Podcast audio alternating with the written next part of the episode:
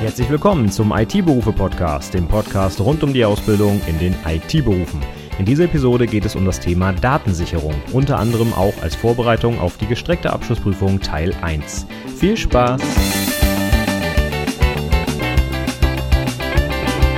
Hallo und herzlich willkommen zur 178. Episode des IT-Berufe Podcasts. Mein Name ist Stefan Macke und heute geht es um ein Thema, was mir ja schon lange oder was auf meiner Liste schon lange steht, der potenziellen Themen, und zwar Datensicherung. Ich habe es gerade mit meinen aktuellen Azubis auch nochmal besprochen in der Vorbereitung auf äh, Teil 1 der gestreckten Abschlussprüfung. Da steht Backup als Unterpunkt bei mir in meinem Fall von IT-Security mit auf der Liste. Und ich denke, es ist ein Thema, was alle IT-Berufe interessiert, relevant ist, auch in der Prüfung abgefragt werden kann und nicht nur das, auch für die Praxis natürlich relevant ist, sowohl für die Praxis im Unternehmen, ne, da braucht man natürlich auch ein super Backup-Konzept, aber auch für uns privat. Ne? Hast du schon mal drüber nachgedacht, wie du deine, weiß ich nicht, Urlaubsfotos zum Beispiel sicherst und sicherst du sie überhaupt? Da werde ich heute dann auch drauf eingehen, was man da vielleicht machen kann und stelle dann ganz am Ende auch mein privates äh, Backup-Konzept quasi vor. Aber wir fangen erstmal an mit dem Thema Datensicherung an, an sich. Ich erkläre das nochmal kurz, auch in Abgrenzung zu den anderen beiden Begriffen nochmal. Datenschutz und Datensicherheit. Dazu habe ich zwar schon eine separate Episode aufgenommen, ist auch in den Show Notes verlinkt, aber nur mal ein kurzer Recap, damit du weißt, worum es heute geht. Und heute gehen wir dann tiefer rein in das Thema Datensicherung und was man dazu vor allem auch in der Prüfung denn alles vielleicht so kennen und wissen sollte.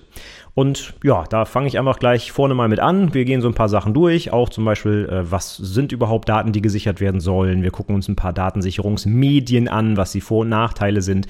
Und ganz klassische Prüfungsfrage, zum Beispiel Vollbackup, differenzielles und inkrementelles Backup vergleichen und abgrenzen. Und natürlich auch das allseits beliebte Generationenprinzip, auch bekannt als Großvater, Vater, Sohn. Das kann man auch hervorragend in Prüfungen abfragen. Von daher, wir haben heute einiges dabei, was insbesondere für Teil 1 der Abschlussprüfung relevant relevant ist, aber auch für Praxis in, ja, um, im Unternehmen und privat. Ich glaube, da ist einiges für dich dabei.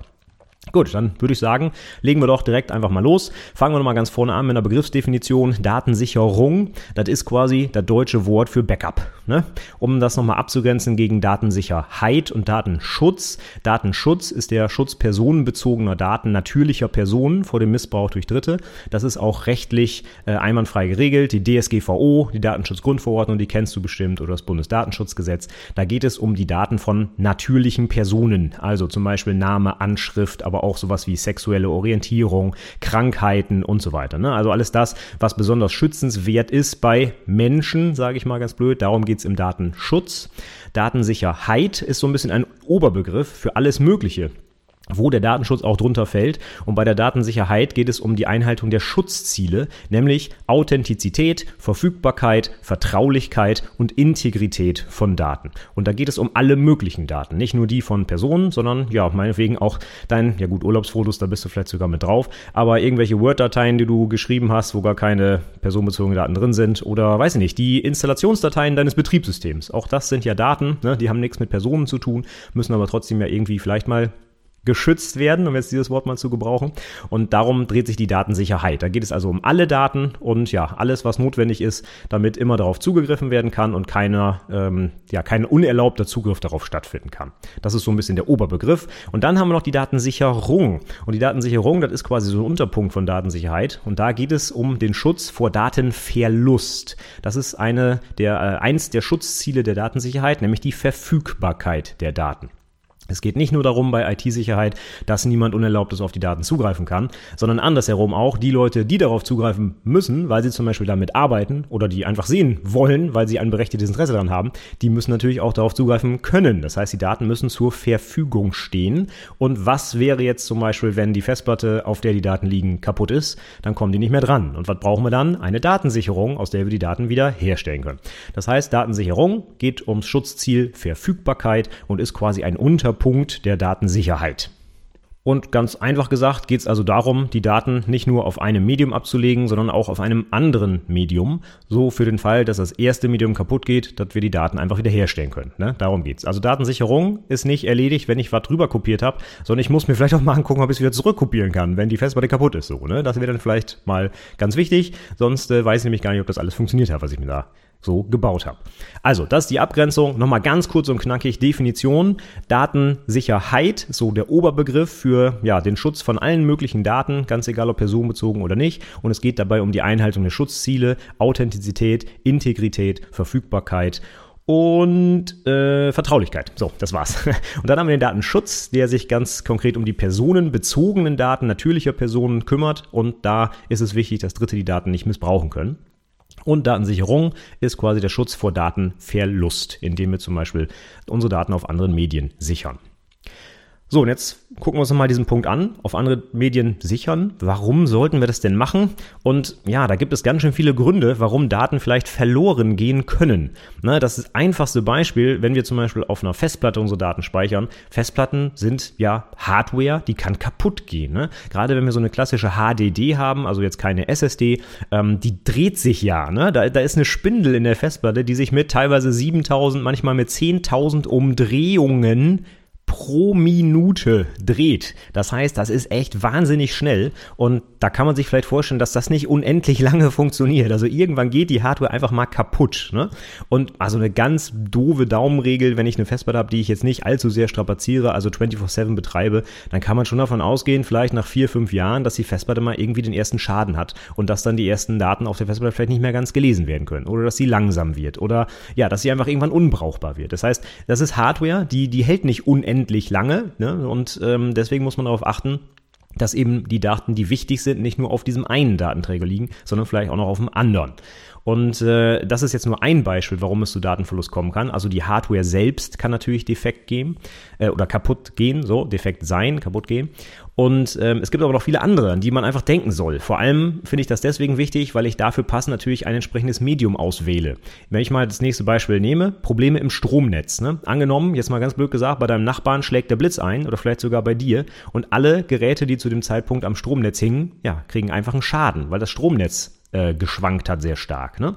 Und dann wäre es sehr ungünstig, wenn dein Backup-Medium im gleichen Stromnetz hängt wie dein Originalmedium, weil dann sind nämlich beide kaputt. Ja? Das heißt, äh, äh, vor diesen unterschiedlichen Gefahren muss man sich auch unterschiedlich schützen. Und das finde ich immer ganz wichtig, dass man sich das nochmal einmal vergegenwärtigt. Äh, vergegenwärtigt. So, jetzt haben wir's. Also Nummer eins, Hardware-Defekte. Das Ding kann einfach kaputt gehen. Davon ist nichts anderes betroffen, außer das Ding selbst. Dann Probleme im Stromnetz können natürlich dazu führen, dass alle Geräte, die am Stromnetz hängen, gleichzeitig kaputt gehen. Dann haben wir so ganz klassische Ursachen Ursachen wie Feuer oder Wasser. Feuer bricht jetzt hoffentlich nicht ganz so oft aus bei uns, aber Wasser reicht ja schon, wenn ich, keine Ahnung, morgens meinen Kaffee umschütte und der landet auf meinem Laptop so. Na, das ist jetzt nicht so unwahrscheinlich und dann ist vielleicht auch einfach die Festplatte kaputt. Dann, wenn wir noch ein bisschen größer denken, Naturkatastrophen, die ja leider im Jahr 2022 ähm, eher mehr werden als weniger. Das heißt auch hier Flut vielleicht oder es brennt wirklich was ab, Waldbrand, was auch immer, schlägt aufs Gebäude über. Das heißt, da kann ja alles Mögliche passieren.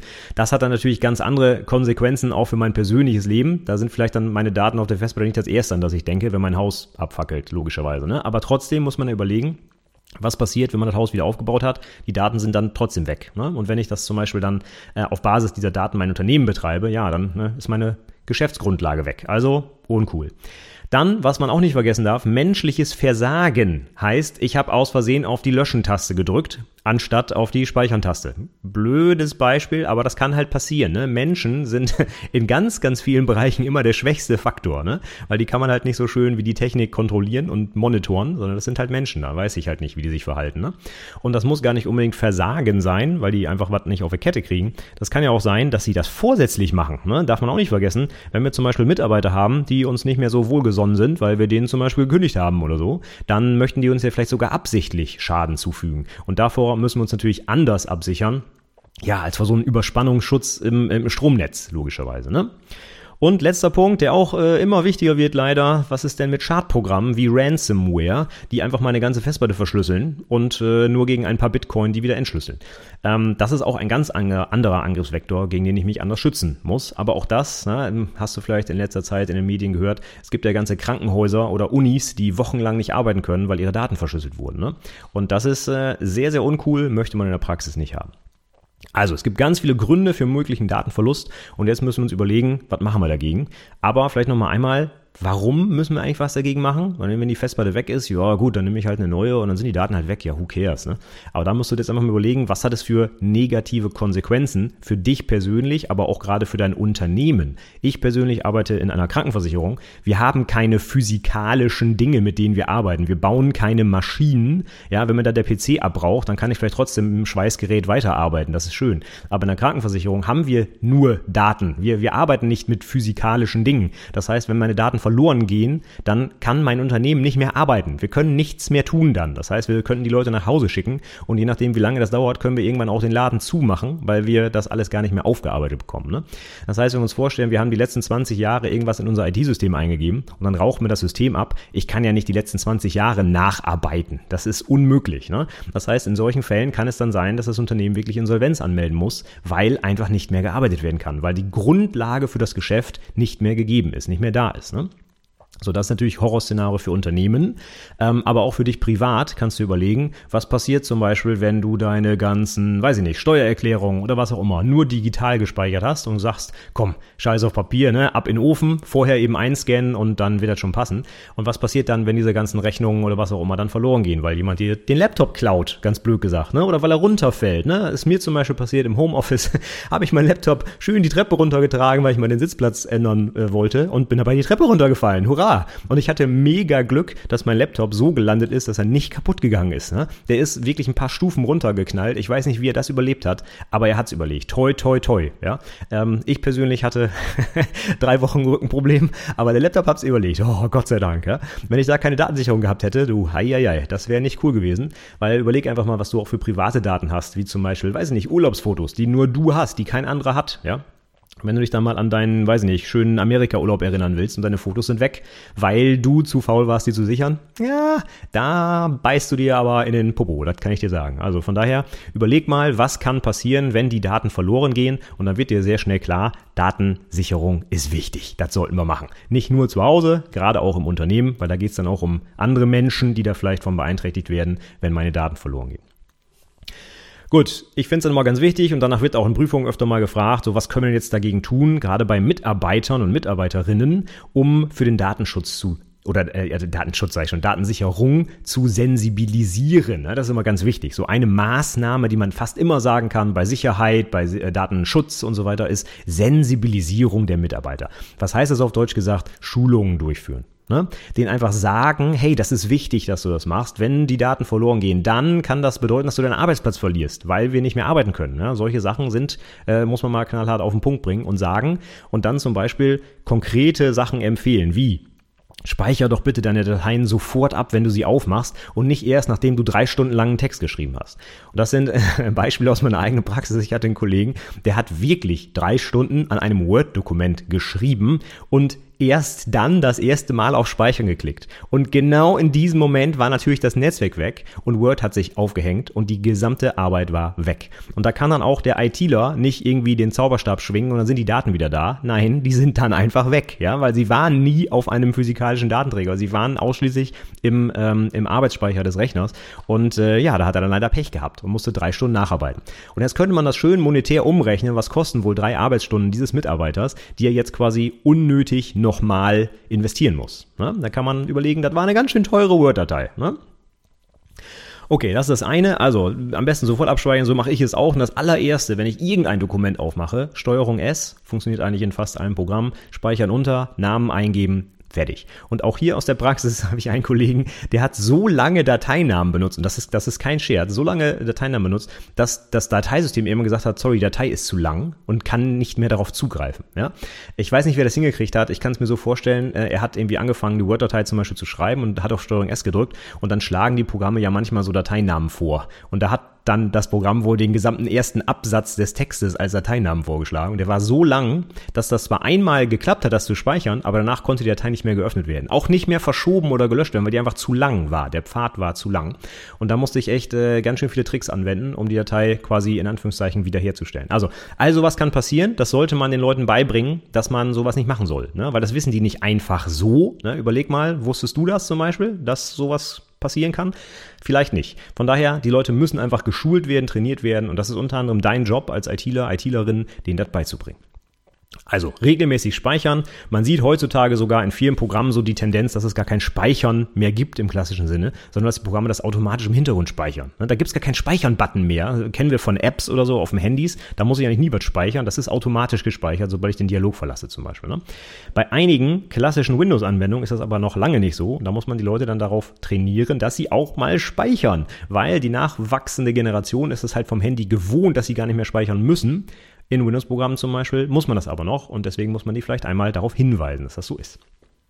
Ja, und letzter kurzer Punkt, vielleicht nicht nur auf der eigenen Festplatte speichern, gerade im Unternehmenskontext, sondern vielleicht auf so einem Netzlaufwerk. Hast du bestimmt in deinem Unternehmen auch, dass ihr irgendwie so äh, aus dem Netzwerk geteilte Laufwerke habt, damit ihr untereinander Daten austauschen könnt, die dann meistens aber auch vernünftig in die Datensicherung einfließen, was bei den lokalen Festplatten vielleicht nicht immer so der Fall ist. Also von daher an einem sicheren Ort auch speichern, der eben gebackupt wird und nicht nur auf meiner kleinen lokalen Festplatte.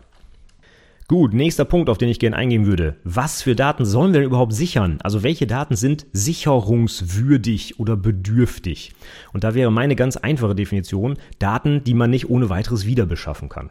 Das sind also insbesondere Sachen, die ich selber erstellt habe, also wo meine eigene Arbeitszeit reingeflossen ist. Word, Excel-Dateien, PowerPoint, keine Ahnung. Fotos, ne, die ich selber gemacht habe mit dem Handy, aus dem Urlaub, äh, von der Betriebsfeier, keine Ahnung.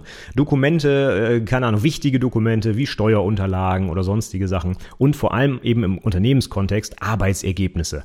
Ne, ich habe es gerade gesagt, bei uns in der privaten Krankenversicherung, da ist am Ende des Tages, habe ich nicht irgendwie was auf dem Tisch liegen, was fertig produziert wurde, sondern es sind Daten, die irgendwo in der Datenbank liegen. Ne? Und die kriege ich halt nicht ohne weiteres wieder, außer ich setze den Mitarbeiter nochmal dran und lasse ihn nochmal genau das gleiche machen. Und dann kann ich halt überlegen, wie teuer das ist und wie lange das dauert. Das heißt, einfach alles, was ich nicht ohne weiteres wieder beschaffen kann, Deswegen äh, nehmen wir häufig solche Sachen wie Betriebssystemdaten oder zum Beispiel auch Programminstallationen raus aus der Sicherung, weil die kann ich ja wieder beschaffen. Die kann ich einfach wieder runterladen zum Beispiel. Ne? Ich kann mir das Microsoft Windows Image einfach nochmal aus dem Internet ziehen und dann habe ich es halt. Ne? Dafür brauche ich jetzt nicht meinen teuren Backup-Speicher quasi ähm, ja, in Beschlag nehmen dafür. Ne? Grundsätzlich ist es aber eher so, es kommt drauf an. Ganz oft in der IT ist das ja die Antwort. Ne? Welche Daten soll ich sichern? Ja, kommt drauf an. Und äh, bei der Datensicherung kommt es darauf an, wie schnell müssen die Daten denn wiederhergestellt werden können. Und deswegen kann es auch sein, dass das Betriebssystem mal gesichert werden muss, weil stellen wir uns vor, wir haben so einen, weiß ich nicht, so einen Online-Shop, ne, Amazon. Die haben halt mal irgendwie pro Sekunde ein paar tausend Transaktionen und jede Minute, die das System nicht verfügbar ist, kostet die x Millionen Euro dann kann man da vielleicht dem Shopbetreiber nicht erklären, ja, wenn jetzt die Festplatte abbraucht, dann äh, muss ich eine neue kaufen gehen, muss dann mal eben Windows installieren, ein bisschen was durchkonfigurieren und nach 72 Stunden ist der Shop wieder online.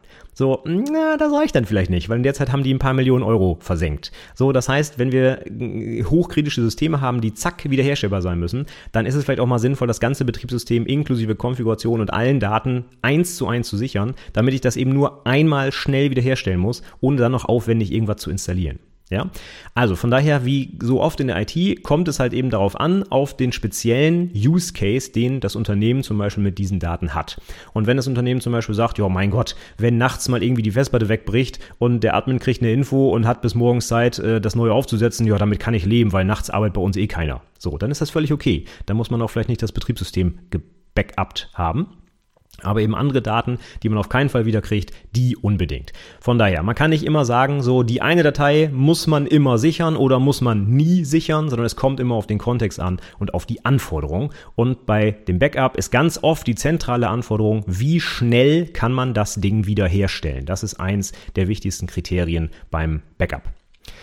Jetzt finde ich nochmal einmal ganz wichtig, ähm, Backup oder Datensicherung solltest du bitte nicht mit Archivierung durcheinander bringen. Das wird auch im äh, Prüfungskontext öfter mal abgefragt, war glaube ich in einer Prüfung eins zu eins so drin, was der Unterschied. Ähm, Backup, Datensicherung dient dem Schutz vor Datenverlust, haben wir ja gerade schon gehört. Die Archivierung, das ist eine gesetzliche Vorgabe. Es gibt bestimmte Dokumente, die zum Beispiel Unternehmen, aber auch Privatpersonen für eine vorgegebene Frist sicher aufbewahren müssen. Zum Beispiel Rechnungen. Ne? Wenn irgendwann in fünf Jahren eine Steuerprüfung kommt, dann gucken die sich teilweise ja, die, die letzten Jahre, teilweise zehn Jahre rückwirkend die Rechnungen an, die du zum Beispiel erstellt hast oder bekommen hast. Und wenn du die dann nicht mehr vorzeigen kannst, weil deine Festplatte abgeraucht ist, ja, schwierig. Deswegen solltest du solche Daten auf jeden Fall auch sichern. Das hat aber, äh, es gibt aber keine rechtliche Erfordernis dafür, dass du die Daten sichern musst, sondern da, das ergibt sich quasi aus der, ähm, aus der gesetzlichen Vorgabe für die Archivierung. Das heißt, nehmen wir ein konkretes Beispiel, irgendwelche Rechnungen, die musst du vielleicht zehn Jahre lang aufbewahren. Das heißt nicht, dass du sie backuppen musst, das heißt nur, dass du in zehn Jahren noch darauf zugreifen können musst. Das heißt, du brauchst dann vielleicht einen langlebigeren Speicher als eine Festplatte zum Beispiel. Ne? Oder du brauchst ein Content-Management-System oder ein Dokumenten-Management-System, wo du sie reinpackst. Und dessen Daten solltest du dann auf jeden Fall bitte in die Datensicherung nehmen, weil sonst, ne, wenn dir das System abbraucht, kannst du halt nicht mehr auf die Rechnung. Also, nochmal kurz zusammengefasst, Datensicherung, egal was für Daten, du möchtest sie einfach wiederherstellen können und sicherst sie deswegen. Archivierung, das ist eine gesetzliche Vorgabe für bestimmte Dokumente, wie zum Beispiel Rechnungen, die man einfach, ja, aufgrund einer gesetzlichen Vorgabe eine bestimmte Frist lang aufbewahren muss. So, dann für die Praxis, ich hatte es gerade schon einmal kurz erwähnt, wenn du eine Datensicherung gemacht hast, bitte auch mal testen, ob die Datenwiederherstellung funktioniert. Denn das muss nicht immer so sein. Ne? Angenommen, du gehst auf Nummer sicher und verschlüsselst zum Beispiel deine Datensicherung, weil du das Medium außerhalb des Hauses platzieren willst oder so. Wenn du dabei irgendeinen Fehler machst, du hast dich zum Beispiel beim Passwort vertippt oder du hast einen Schlüssel benutzt, äh, den du danach verlierst, ja, sowas kann alles passieren, dann kommst du nie wieder an die Daten ran. Und das wäre natürlich ganz bitter, weil du hast eine Datensicherung gemacht, du weißt, dass es sie gibt, aber du kommst nicht ran. So, ah, das ist natürlich der Worst Case, sag ich mal. Ne? Also unbedingt bei jeder Datensicherung auch einmal die Gegenrichtung testen, weil dafür machst du die Datensicherung. Du machst sie nicht zum Spaß, ne, weil Macke gesagt hat, komm hier, du musst Daten sichern, sondern Du machst die, weil du die Daten wiederherstellen können willst. Und wenn du genau das nie getestet hast, ja, dann Daumen drücken, dass das auch wirklich funktioniert. Und jetzt überleg mal, wenn du die Daten wiederherstellen musst, dann sind das meist Szenarien, in denen du eh, denke ich mal, viel Stress hast. Ne? Jetzt mal ein fieses Beispiel, dein Haus ist abgebrannt Ah, dann willst du dich nicht noch äh, stundenlang damit beschäftigen, wie du die Datensicherung wiederherstellen kannst, sondern da hast du andere Probleme. Oder im Unternehmenskontext, ne, Chef steht hinter dir und macht Druck, ah, wir können nicht arbeiten, sehen Sie zu, dass die Daten wiederhergestellt werden. Und dann musst du erstmal überlegen, ah, wie war das denn noch? Und ah, ich habe das Passwort, oh Gott, hoffentlich habe ich es mir aufgeschrieben. Ich glaube, dann hast du andere Probleme. Deswegen unbedingt Datenwiederherstellung testen. Das ist das, das ist das Wichtige bei der Datensicherung. Nicht die Sicherung, sondern die Wiederherstellung. Das muss reibungslos funktionieren. So, jetzt kommen wir mal zum, zum Technikteil. Ne? Du schmeißt jetzt so eine Backup-Software an. So, hier ist meine Festplatte, sicher die mal. Ne? Jetzt haben wir äh, eben gerade ja schon gesagt, es muss nicht unbedingt die ganze Festplatte gesichert werden, sondern vielleicht nur bestimmte Daten, ne? wo du sagst, so hier C-Windows oder C-Programme oder so, das muss ich nicht sichern. C-Benutzer vielleicht aber schon. Und meinen Desktop möchte ich auch gern sichern und vor allem auch die Datenbank meiner ERP-Software oder so. Okay, das hast du jetzt ausgewählt, wunderbar. Jetzt ist nur die Frage, woher weiß denn jetzt die Software, wenn du zum Beispiel jeden Tag eine Sicherung anstellst, welche Daten überhaupt zu sichern sind? Es gibt ja zum Beispiel, da kommen wir dann gleich noch drauf, verschiedene Möglichkeiten, wie ich so ein Backup auch ein bisschen klein halten kann. Stellen wir uns vor, wenn ich meine gesamte Festplatte sichern möchte, dann bräuchte ich ja als Medium eine andere Festplatte, die genauso groß ist wie die Originalfestplatte, wenn ich einfach eins zu eins alles rüberschaufeln möchte. Ne? Jetzt haben wir aber gerade schon gesagt, hm, das ist vielleicht nicht ganz so sinnvoll, jedes Mal immer alles zu sichern. Und deswegen muss es eine Möglichkeit geben für die Software vielleicht zu erkennen, welche Daten sollen denn überhaupt gesichert werden. Mal davon unabhängig, dass ich das einmal definieren muss, welche Daten gesichert werden sollen, okay. Aber wenn jetzt die Dateien zum Beispiel geändert werden, wie erkennt denn die Backup-Software, dass die eine Datei geändert wurde und nochmal neu gesichert werden muss, morgen, übermorgen, wann auch immer, und andere Dateien, die nicht verändert wurden, die sind genauso wie in der letzten Sicherung, ja, dann brauche ich es ja nicht nochmal abspeichern. Ne? Wenn ich so ein bisschen gucken will, wie, äh, wie ich meinen Speicherplatz reduziere auf meinem Medium. Ne? Ähm, und da gibt es jetzt verschiedene Möglichkeiten. Und äh, ich, wir fangen wir mit der ganz einfachsten an. Die Backup-Software könnte die Dateien ja vergleichen. So angenommen, ich lasse jeden Tag eine Sicherung laufen und jetzt guckt die Software einfach, wie sah die Datei denn gestern aus? Ganz plück gesagt, macht die Word-Datei auf, guckt mal rein, wurden da Zeichen ergänzt, wurde dann Absatz ergänzt, wie auch immer, und sagt, oh Mensch, hier, der Inhalt hat sich geändert, also speichere ich das. Jetzt kannst du dir vorstellen, es ist ziemlich schwierig, denn es gibt ja nicht nur Word-Dateien, sondern es gibt ja x verschiedene Dateitypen und diese Software muss die alle verstehen können. Die muss die aufmachen, interpretieren können, ob da was hinzugekommen ist oder wie auch immer. Ne? Und das geht manchmal nicht so einfach, weil viele Dateiformate sind einfach auch Binärformate. Ne? Das heißt, da kann man nicht schön den Plain Text drin lesen und gucken, ob da ein Buchstabe ergänzt wurde. Das sind einfach Bits und Bytes. Damit kann die Software sehr wenig anfangen. Ne?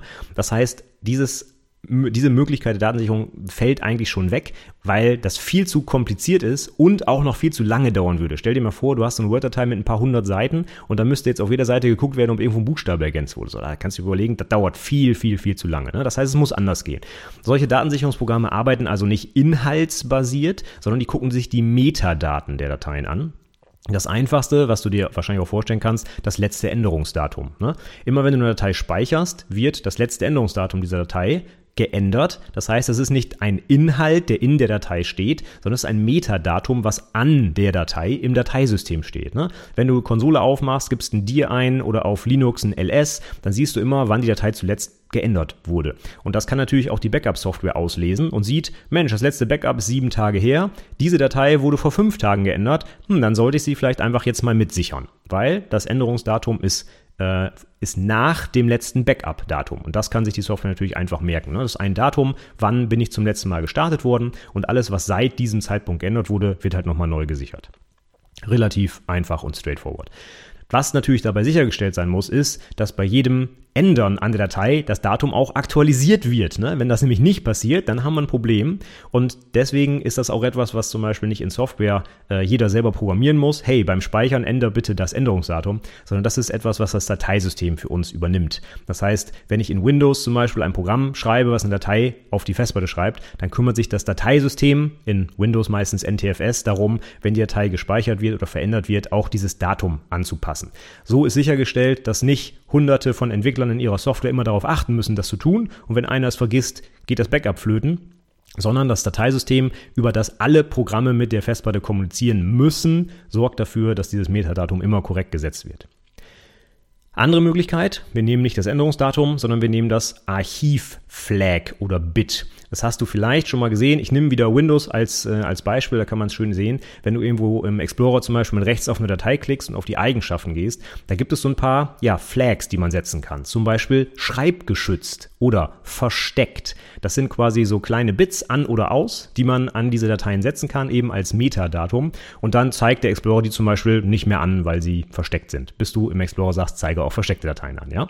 Und wenn du dann nochmal in einen, äh, ich glaube, das ist in der neuen Windows-Version so ein bisschen versteckt, versteckt. Da gibt es ein paar Attribute. Ich glaube, ganz vorne steht versteckt und ähm, und, äh, und Schreibgeschützt oder so. Und da gibt's nochmal erweitert oder so als Attribute. Und da gibt's dann das, was wir brauchen. Und zwar, die Datei kann archiviert werden. Das ist das Archiv-Flag. Und da steht einfach auf an oder aus. Und was dann jetzt passiert ist, sobald die Datei geschrieben wird, wird auch wieder durchs Dateisystem dieses Archiv-Flag gesetzt. Wird quasi angeschaltet. Und sobald die Backup-Software die Datei gesichert hat, setzt sie das wieder zurück. Also schaltet das Bit wieder aus. Und so kann die Backup-Software auch erkennen, oh, was ich, äh, ich, guck, ja, ich muss mir gar nicht den Timestamp angucken, sondern ich lese einfach alle Dateien aus und also nicht die Dateien selber, sondern die Metadaten, habe ich ja gerade schon gesagt, ne, das Dateiinhalt auslesen dauert viel zu lange und guckt einfach, ob das Flag gesetzt ist. Alle Dateien mit diesem Backup-Flag, die sichere ich und danach setze ich das Flag zurück und dann bin ich eigentlich fertig. Und das Dateisystem sorgt jetzt dafür, sobald die Datei wieder verändert wird, das Flag wieder zu setzen und dann kann die Backup-Software das wieder auslesen und zurücksetzen. das wäre eine Alternative zum Änderungsdatum. Ne? Kann man sich beides vorstellen.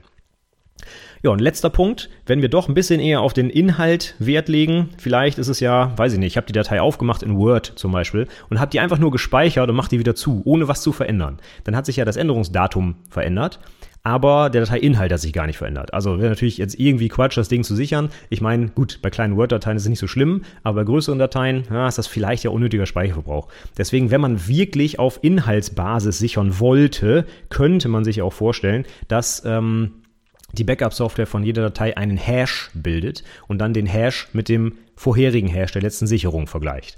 Das hier ist die schlechteste der Varianten, weil die ist einfach super langsam natürlich. Ein bisschen schneller als den Inhalt komplett zu vergleichen, was meist ja auch gar nicht möglich ist, weil die Software die Inhalte gar nicht versteht.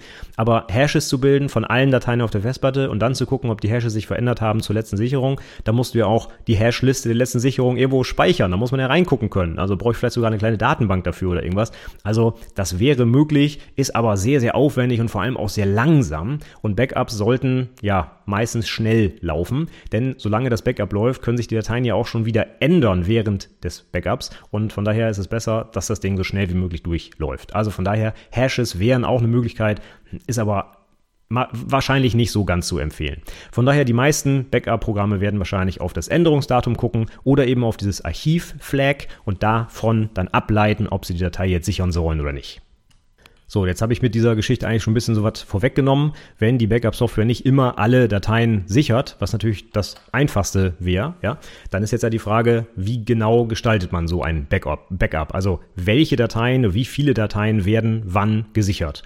Und zweite Frage, wie lange dauert die Wiederherstellung? Und das zusammen, da kommt man dann auf verschiedene Backup-Szenarien wie Voll-Backup, differenzielles Backup und inkrementelles Backup. Und das schauen wir uns jetzt einmal an.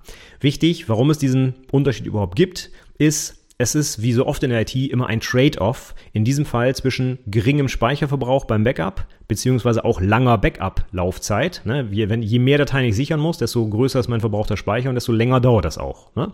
Auf der anderen Seite will ich aber eine schnelle Wiederherstellbarkeit haben für den Fehlerfall. Ne? Das heißt, wenn die Festplatte abraucht, will ich sie so schnell wie möglich wiederherstellen und nicht irgendwie 27 Stunden warten müssen. Und in diesem Trade-off, in diesem Spannungsfeld bewegen sich jetzt diese drei Backup-Arten. Fangen wir mit dem einfachsten an, Voll-Backup. Das heißt, ich sichere einfach immer alle Daten. Der Vorteil hierbei ist, ich habe eine einzige Sicherung, die ich wiederherstellen muss und dann habe ich alle Daten wieder, weil da sind ja alle Daten drin. Ne? Der zentrale Nachteil ist, ich habe einen riesen Speicherverbrauch. Nehmen wir eine Festplatte von einem Terabyte. Wenn ich die sichern will, brauche ich eine zweite Festplatte, auch mit einem Terabyte. Und wenn ich jetzt nicht nur eine Sicherung machen will, sondern ein paar mehr, warum das sinnvoll ist, da kommen wir dann gleich noch drauf, ja, ähm, dann brauche ich halt jedes Mal die gesamte Speicherkapazität. Und das wird ziemlich schnell teuer, Ne? Und das möchte dann keiner mehr bezahlen. Und deswegen sagt man, ja, Vollbackup vielleicht nicht jeden Tag machen, weil das einfach zusätzlich zur großen Speicher, äh, zum großen Speicherverbrauch natürlich auch noch enorm lange dauert. Ne? Du musst ja quasi die gesamte Festplatte rüber kopieren. Jeden Tag, immer wieder. Das heißt, das dauert lange und ich brauche ganz viel Speicher. Das heißt, kostet. Und das wollen wir meistens nicht. Trotzdem ist es sinnvoll, ab und zu mal ein Vollbackup zu machen, einfach um wirklich den gesamten Stand zu haben aber vielleicht eben nicht jeden Tag. Ne? Dafür gibt es jetzt die anderen beiden Möglichkeiten, differenzielles Backup und inkrementelles Backup. So, und hier wird es jetzt nämlich interessant, bei diesen beiden Backup-Arten, welche Daten müssen gesichert werden. Und da können wir jetzt eben das Änderungsdatum oder das Archivflag zu Rate ziehen. Wir sichern da nämlich jetzt nur die veränderten Daten, also den Unterschied zum letzten Backup oder auch das Delta genannt. Ne? Also differenziell und inkrementell ändert nur veränderte Daten im Bezug zu einem vorherigen Backup.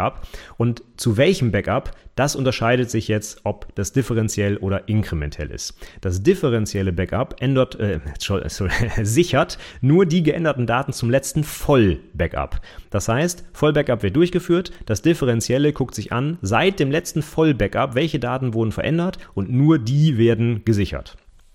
Das heißt, nehmen wir uns ein übliches Beispiel, ich mache vielleicht jeden Sonntag eine komplette Sicherung und Montag, Dienstag, Mittwoch und so weiter sichere ich nur noch die Dateien, die zum Sonntag sich verändert haben. Das hat jetzt den Vorteil, ich brauche keine Vollsicherung mehr zu machen, spare mir also Speicherplatz, es wird auch schneller bei der Sicherung und bei der Wiederherstellung brauche ich aber ein Medium, eine Sicherung mehr. Denn das Vollbackup von Sonntag, das reicht mir ja nicht, weil wenn ich zum Beispiel am Mittwoch eine kaputte Festplatte habe, brauche ich zusätzlich noch das Backup von Dienstag, das differenzielle Backup von Dienstag plus das Vollbackup von Sonntag, um die Daten wiederherstellen zu können. Ne? Also zwei Backups. Das heißt, wenn ich das einspiele, dauert das natürlich auch ein bisschen länger, als wenn ich nur die eine Vollsicherung wieder einspielen muss, logischerweise. Ja? Deswegen differenzielles Backup, so ein guter Mittelweg zwischen wenig Speicherverbrauch, aber auch ein bisschen höherer Wiederherstellungszeit, weil ich halt zwei Backups wieder einspielen muss. Und dann haben wir als drittes noch das inkrementelle Backup. Und das ist so, wenn man das vergleicht mit dem Vollbackup, das, was am wenigsten Speicher verbraucht und was am schnellsten in der Sicherung ist, was aber auch auf der Gegenseite, wie immer in der IT, es gibt nichts umsonst, am längsten dauert, um es wiederherzustellen. Das inkrementelle Backup sichert nämlich jetzt immer alle Daten zu dem letzten Backup, also egal ob voll oder inkrementellem Backup.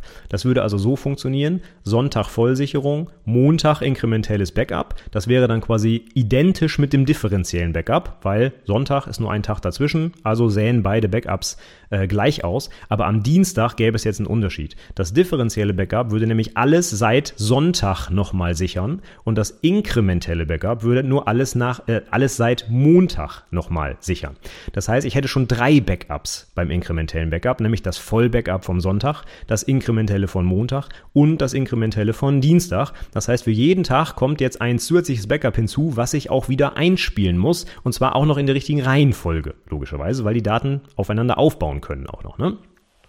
Dafür habe ich aber am wenigsten Speicherverbrauch, weil sich zwischen Montag und Dienstag halt natürlich nicht mehr ganz so viele Daten ändern wie zwischen Sonntag und Dienstag. Ja?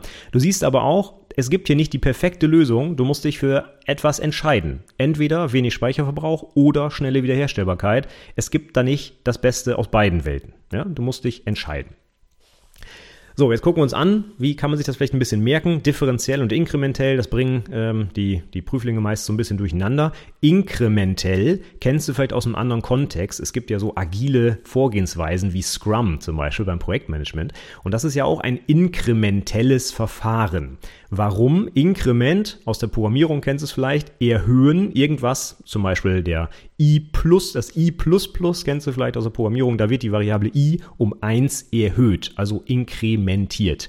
Und das ist bei dem Backup, beim inkrementellen auch so. Es wird quasi immer ein bisschen mehr wiederhergestellt, wenn du das Backup zurücksicherst, als vorher.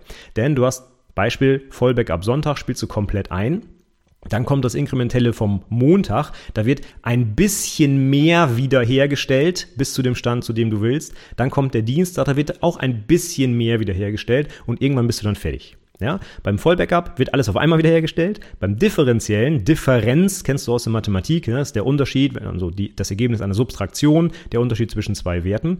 Und wenn du dieses, das Vollbackup wiederherstellst, die Differenz zu dem Tag, den du eigentlich wiederherstellen willst, der steckt die steckt direkt in diesem Backup drin. Ne? Das ist Beispiel Mittwoch ist die, enthält die Differenz zum letzten Vollbackup am Sonntag.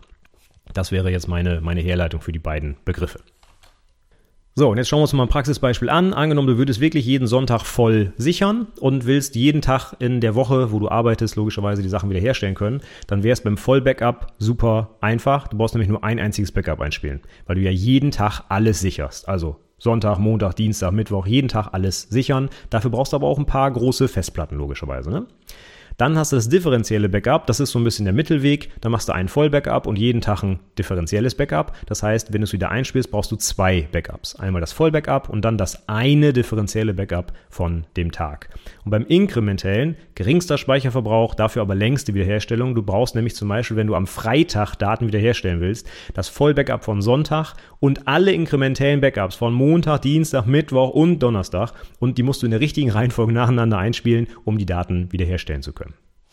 Und jetzt kannst du dich halt für eins davon entscheiden, je nachdem, ob du genug Geld hast, genug Schrankkapazität, um deine ganzen Festplatten da reinzulegen oder wie auch immer, kannst du dich fürs eine oder andere entscheiden. Gut, jetzt kommen wir, äh, ich habe jetzt die ganze Zeit von Festplatten gesprochen, direkt zum nächsten Thema, nämlich Backup-Medien. Worauf kann ich meine Daten überhaupt sichern? Festplatten ist sicherlich eine Möglichkeit, ja, und auch eine, die sogar sehr leg legitim ist, auch für den Privatanwender zum Beispiel. Aber es gibt natürlich auch noch mehr Medien. Und ganz wichtig, ich muss mir bei der Auswahl so eines Backup-Mediums immer verschiedene Kriterien angucken, um zu ja, entscheiden, welche ich denn nehmen möchte. Und ich habe da mal so ein paar aufgeführt. Das ist einmal die Kapazität, die Transferrate, die Zugriffsgeschwindigkeit, die Kosten, die Lebensdauer und die Störanfälligkeit. So, die würde ich mir auf jeden Fall angucken. Und äh, ich gehe auch gleich anhand der konkreten Medien die Sachen einmal durch. Dann wird klar, was damit gemeint ist. Fangen wir vorne an, die Kapazität. Das heißt, wie viel Speicherplatz habe ich eigentlich auf dem Medium? Also Beispiel, eine ganz normale Festplatte, die hat vielleicht 2, 3, 4 Terabyte. Wenn ich eine CD benutze, habe ich halt nur 700 Megabyte. Ne? Da passt halt nicht allzu viel drauf. Ähm, das heißt, da muss ich schon gucken, wie viel Speicherplatz brauche ich denn überhaupt für mein Backup. Und äh, da kann ich halt in ganz vielen Fällen keine CD benutzen, weil die einfach zu klein ist. Jetzt. Ganz simples Beispiel. Dann die Transferrate. Das geht jetzt so ein bisschen in Richtung der Laufzeit der Backups. Sowohl beim Speichern als auch beim Wiederherstellen natürlich muss ich ja ganz, ganz viele Daten von dem Medium lesen bzw. darauf schreiben. Und wenn das natürlich ewig lange dauert, ja, dann dauern die Backups lange und vor allem auch die Wiederherstellung dauert lange. Und das soll ja manchmal vielleicht nicht der Fall sein. Wenn dir das aber egal ist, wie lange das dauert, weil es, ja, keine Ahnung, es ist vielleicht nichts Geschäftskritisches oder so, dann ist es vielleicht auch nicht so wichtig, dass die Transferrate sehr hoch ist, weil dann kann das Backup halt auch mal drei Stunden dauern, ja, dann ist das halt so.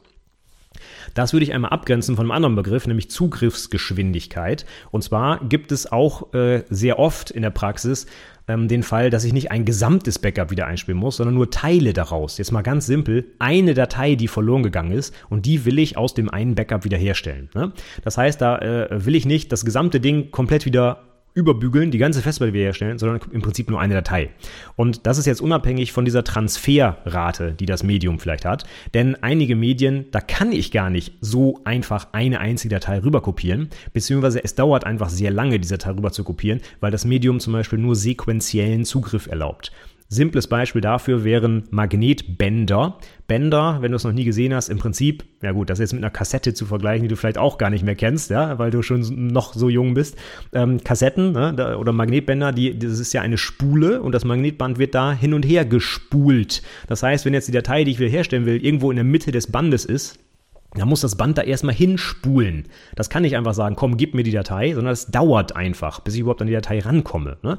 Und das ist jetzt der Unterschied zur Transferrate, weil dann ist mir herzlich egal, wie schnell die Daten übertragen werden. Es dauert erstmal, bis ich dahin gespult habe. Und das ist jetzt der Unterschied zwischen Zugriffsgeschwindigkeit und der Transferrate.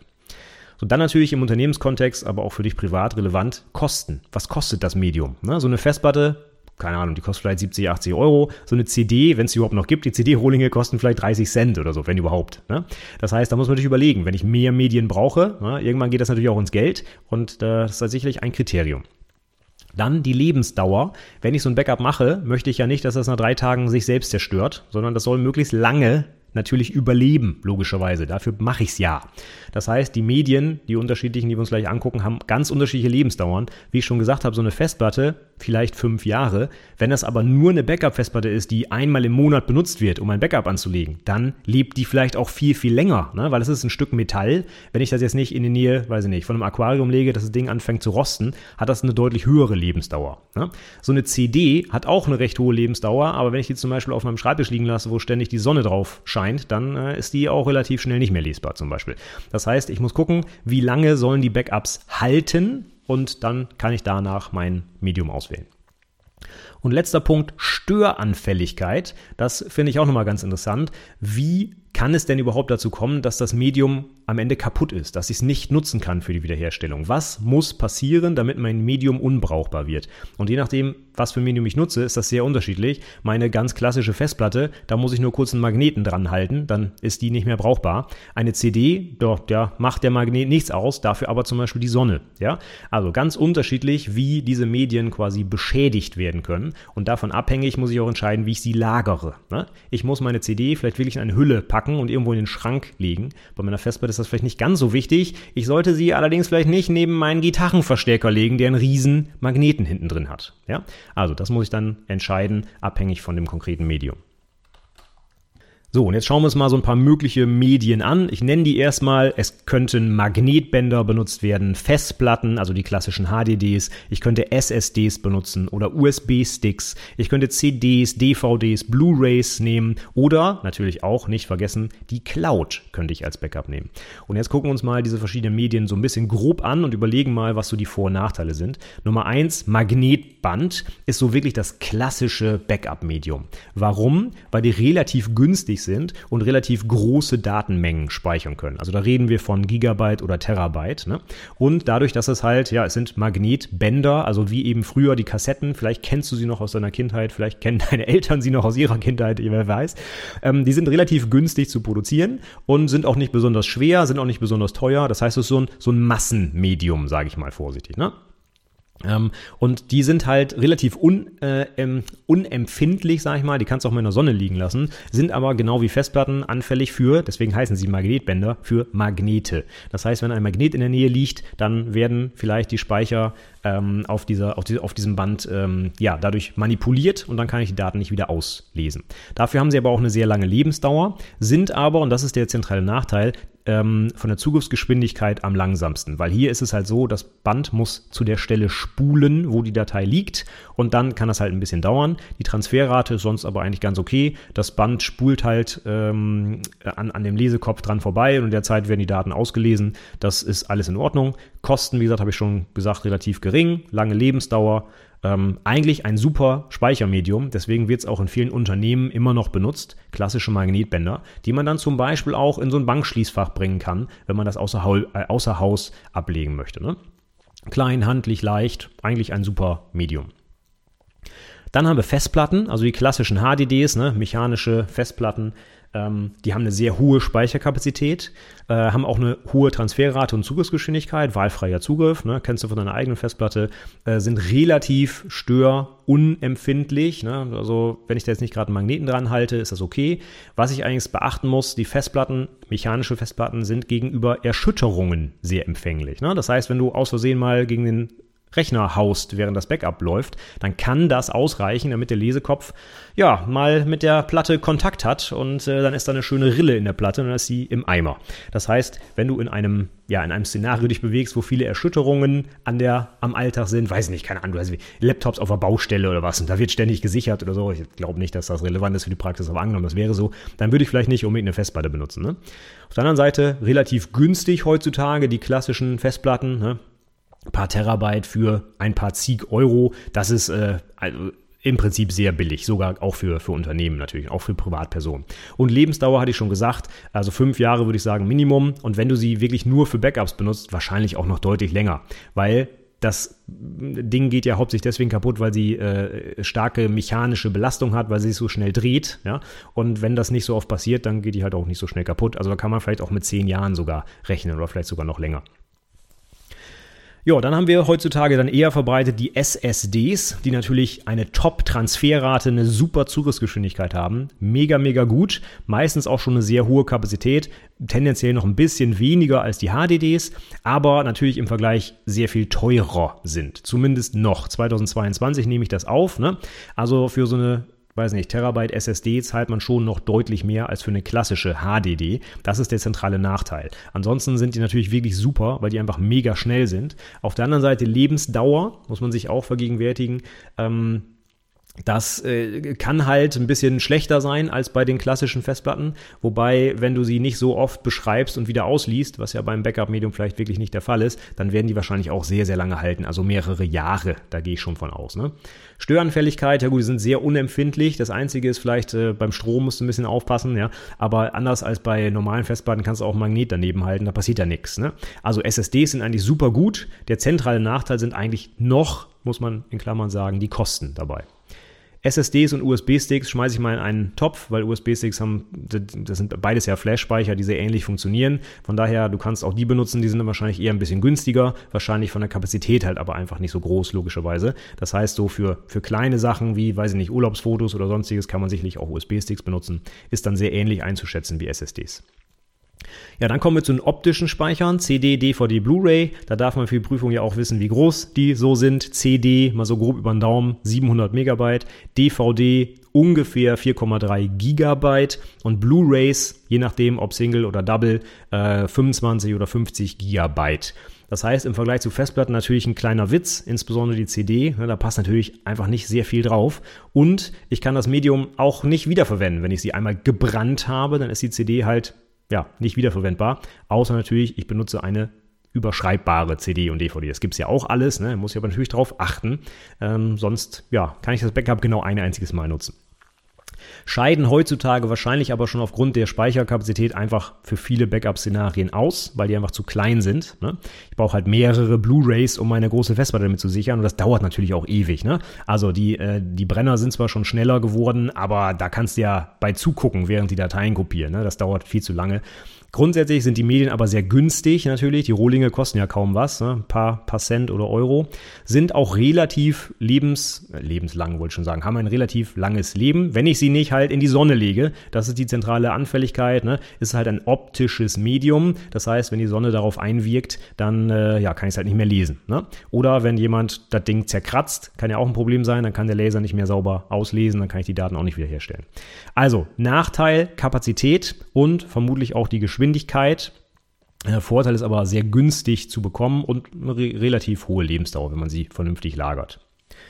Und letzter Punkt, letztes Medium, das wäre dann die Cloud. Ja? Ähm, Cloud hat natürlich den coolen Vorteil, dass sie jederzeit verfügbar ist. Oder Ah, das ist auch gleichzeitig der Nachteil. Denn was ist, wenn ich kein Internet habe? Dann stehe ich blöd da, dann komme ich nämlich nicht an die Daten ran. Und wenn wir uns mal wirklich so ein Worst Case vorstellen, mein Haus ist abgebrannt, dann habe ich auch leider keinen Internetanschluss mehr und kann die Daten wiederherstellen. Ne? Das heißt, das wird dann schon ein bisschen schwieriger. Die Verfügbarkeit potenziell ist natürlich eigentlich sehr gut, weil die Cloud ja eigentlich immer da ist, aber eben auch nur, wenn ich einen Internetzugang habe. Und vor allem muss er natürlich auch schnell genug sein. Im Jahr 2022 hm, also ich lebe in einer Region Deutschlands, wo ich noch kein Glasfaser habe. Ich habe zwar den Anschluss schon zu Hause, aber der ist noch nicht angeschaltet. Das heißt, wenn ich ein ganz klassisches DSL oder noch schlimmer ISDN-Ding zu Hause habe, dann scheitert, äh, dann scheitert es allein schon daran, den Speicher benutzen zu können, weil Transferrate einfach viel zu gering ist. Ne? Mein Upload bei einem klassischen DSL, das sind vielleicht ein, zwei Megabit, da brauche ich ein paar Wochen, bis meine Urlaubsfotos hochgeladen sind. Ne? Also kann ich aus diesem Grund schon ausschließen. Wenn ich natürlich eine super Internetanbindung zu Hause habe, sieht das natürlich anders aus, dann kann man das super benutzen und dann hat man den Vorteil, dass die Cloud-Anbieter wahrscheinlich selber auch noch Datensicherungen machen und Hochverfügbarkeit und Ausfallsicherheit. Das heißt, ich muss mich darum nicht mehr kümmern und ich habe natürlich den super Vorteil, dass ich von jedem Ort der Welt aus auf meine Daten zugreifen kann. Ne? Habe allerdings auch den Nachteil, dass ich von jedem Ort der Welt auf diese Daten zugreifen kann. Denn das bin nicht nur ich, das können auch vielleicht irgendwelche Angreifer sein, irgendwelche Hacker, die da an die Daten ran wollen. Von daher muss ich hier natürlich beim Stichwort Sicherheit besonders aufpassen, die Sachen also insbesondere verschlüsseln, Ende zu Ende verschlüsseln, dass dann niemand an die Daten ran kann. Ansonsten ist das, glaube ich, ein cooles Medium. Potenziell von der Kapazität natürlich theoretisch unbegrenzt. Ne? Ich buche mir einfach ein paar Sachen bei Amazon oder Google mit dazu und schwupp, habe ich mehr Speicherplatz. Wunderbar. Ja? Kosten ist eigentlich so eine Sache. Das könnte relativ teuer werden, weil ich bezahle das Medium halt nicht nur einmal, sondern meistens ja quasi so ein Abo-Betrieb. Ne? Amazon, Google, die wollen, äh, Microsoft nicht zu vergessen, wollen monatlich von mir Geld dafür haben, dass ich da Dateien speichere. Von daher, die Kosten muss man im Blick behalten. Die Lebensdauer, dadurch, dass das alles von mir abstrahiert wird, welche Technologie dahinter steckt, wird wahrscheinlich sehr lang sein, weil ein Cloud-Speicher, den wird es auch in den nächsten Jahren wahrscheinlich geben. Ob sich darunter die Festplatten verändert haben oder nicht, interessiert mich ja nicht. Ich kaufe ja nur den Speicherplatz. Von daher Lebensdauer wahrscheinlich sehr hoch und Störanfälligkeit, naja, beschränkt sich dann äh, nicht auf das Medium, sondern eben um die Kommunikation mit dem Medium, das heißt auf meinen Internetzugang. Wenn ich zum Beispiel DSL habe und alle 24 Stunden wird die Verbindung gekappt und genau in diesem Moment läuft mein Backup, ja, dann habe ich da vielleicht eben ein Problem. Ja?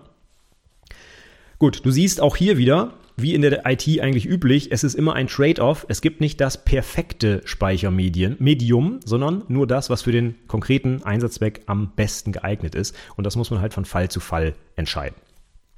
Gut, jetzt haben wir bei den Medien aber schon gesehen, eines meiner Kriterien war Störanfälligkeit ne? oder auch wie lange dauert es, bis das Ding kaputt ist? Ne? Lebensdauer, Störanfälligkeit. Das heißt, man darf nicht vergessen, ein Backup-Medium ist auch ein in den meisten Fällen jedenfalls Stück Hardware, was kaputt gehen kann. Deswegen ist es eine ganz schlechte Idee, für seinen Backups nur ein einziges Medium zu nutzen. Beispiel, ich habe meine Festplatte im Laptop und ich habe eine andere Festplatte, auf die ich alles sicher. Wenn mir diese eine andere Festplatte kaputt geht, dann kann ich das Backup leider ja, in den Wind schießen, weil es ist halt mit kaputt gegangen. Und deswegen immer dann denken, Backup-Medien, ne, die sind nicht einfach da und leben bis in alle Ewigkeit, sondern die können genauso kaputt gehen wie das primäre Medium, was ich eigentlich sichern will. Ne? Und deswegen müssen wir uns da so ein paar Szenarien überlegen, damit wir nicht im schlimmsten Fall, wenn wir alles wiederherstellen müssen, leider Pech haben und das Medium, das Backup-Medium kaputt ist. Das wäre nicht gut. Deswegen überlegen wir uns da was. Also, ganz schlechte Idee, nur ein einziges Medium zu nutzen. Auf der anderen Seite wäre es auch eine schlechte Idee, angenommen, ich will ein Jahr lang sichern, für jeden Tag ein neues Medium zu nehmen. Warum wäre das eine schlechte Idee? Ja, weil es einfach viel zu teuer ist. Ne? Stichwort 1 Terabyte Festplatte. Wenn ich 365 1 Terabyte Festplatten kaufen müsste, dann habe ich einmal das Problem, dass es super teuer sein wird, aber ich muss die auch sogar irgendwo lagern. Ne? Pack mal 300 Festplatten irgendwo, ja, wo, wo packst du die hin? In den großen Schrank, ja. Also das wird logistische Probleme machen und natürlich enorme Kosten verursachen. Deswegen brauchen wir da irgendwie so ein Ding dazwischen. Und dieses Ding dazwischen nennt sich Rotationsprinzip. Das heißt, wir kaufen eine Menge X an Backup-Medien und die werden durchrotiert. Das heißt, wir verwenden nicht immer ein einziges Medium, aber auch nicht für jeden Tag ein unterschiedliches Medium, sondern wir verwenden die Medien irgendwann einmal wieder. Ja? Und so kriegen wir so ein bisschen wieder so ein Trade-off zwischen enorme Kosten und hohe Ausfallwahrscheinlichkeit, wenn das eine Medium kaputt geht. Und ein ganz bekanntes und auch gerne in Prüfungen gefragtes Rotationsprinzip oder Rotationsschema ist das Generationenprinzip, auch genannt Großvater-Vater-Sohn-Prinzip. Und das, äh, dieses Prinzip, das gehen wir auch gleich kurz durch, das löst noch ein anderes Problem. Angenommen, du würdest alles nur auf einem einzigen Medium speichern, hättest nur ein Backup-Medium. Was wäre denn, wenn aus Versehen eine Datei gelöscht wird und du das erst nach dem nächsten Backup feststellst? dann wäre dein Original-Backup, wo die Datei noch drin wäre, ja schon wieder überschrieben worden durch das neue Backup, wo die Datei nicht mehr drin ist. Das heißt, du kannst dann auch nur bis zu einem bestimmten Zeitpunkt die Daten überhaupt wiederherstellen, nämlich in diesem Fall ein Tag lang. Alles, was ein Tag lang oder länger weg ist, kann nicht mehr wiederhergestellt werden. Und meistens fällt den Leuten das ein bisschen später auf. Ja? Deswegen ist es ganz, ganz schlecht, nur ein einziges Medium zu benutzen. Ähm, einmal aus dem Grund, wenn das Ding kaputt geht, haben wir ein Problem. Und zweitens, ich kann halt nur zu einer begriss, äh, gewissen begrenzten Zeit Dinge wiederherstellen. Und das ist bei einem einzigen Medium eben nur bis zur letzten Sicherung. Und sobald die überschrieben wird, ist halt, ja, ist halt leider alles weg. Und das ist auch nicht im Sinne des Erfinders, glaube ich. Weil wir müssen ja gucken, in einer ich hatte gerade schon gesagt, so ein, ein häufiger Use Case, deswegen extra mein Kriterium Zugriffsgeschwindigkeit, ist, ein, ein Mitarbeiter, eine Mitarbeiterin hat eine Datei aus Versehen gelöscht. Das hat sie aber aus Versehen schon vor drei Tagen gemacht und ist ihr erst heute aufgefallen, weil heute braucht sie die Datei erst wieder. Ne? Und dann sagt sie mir, ja, stell doch mal die Datei wieder her vor drei Tagen. Und dann kann ich sagen, ja, würde ich gerne, ich habe aber nur das Backup von gestern und da ist sie schon gelöscht, also hast du Pech gehabt. Hm, das kann ich meinen Mitarbeitern und Mitarbeiterinnen schwer erklären. Deswegen brauchen wir da eine andere Möglichkeit. Das wäre natürlich perfekt gelöst mit meinen 365 Festplatten, weil dann nehme ich dann einfach die Festplatte von vor drei Tagen und stelle das wieder her und bin fertig. Ne? Alles gut. Aber wie gesagt, zu teuer und logistisches Problem. Deswegen gucken wir uns an, wie das beim Generationenproblem gelöst wird. Das ist nämlich etwas, um genau diese ganzen Problematiken zu lösen. Wenige Medien, aber trotzdem langfristige Wiederherstellbarkeit, auch von Daten, die vielleicht vor einem halben Jahr gelöscht wurden. Die kann ich damit trotzdem wiederherstellen. Wir schauen uns an, wie das geht. Also, Generationenprinzip, Großvater, Vater, Sohn heißt deswegen so, weil die Medien quasi so benannt werden. Und ähm, das Sohn-Medium wird sehr häufig überschrieben, das Großvater-Medium wird sehr selten überschrieben, deswegen heißen die Dinger so. Ähm, man könnte das auch Großmutter, Mutter, Tochter nennen, ja, das ist natürlich uralt, äh, dieses Prinzip, und deswegen ist das noch nicht sauber gegendert. Wir können das aber auch einfach Generationenprinzip nehmen. Oder Großeltern, Eltern, Kind, Medium, was auch immer, egal. Es heißt aber in der Literatur halt leider noch so Großvater, Vater, Sohn, deswegen nenne ich das jetzt auch so.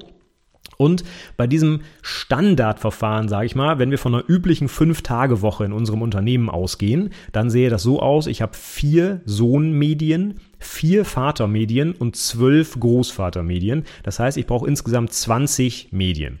Und wenn ich das mal vergleiche mit den beiden Extremen, ein einziges Medium, ja gut, ich brauche 20 mal so viele Medien jetzt, aber verglichen mit 365 Medien, ah, deutliche Ersparnis, würde ich sagen. Ne? Und trotzdem können wir Daten wiederherstellen, die schon länger gelöscht sind. Und wie das funktioniert, gucken wir uns jetzt an.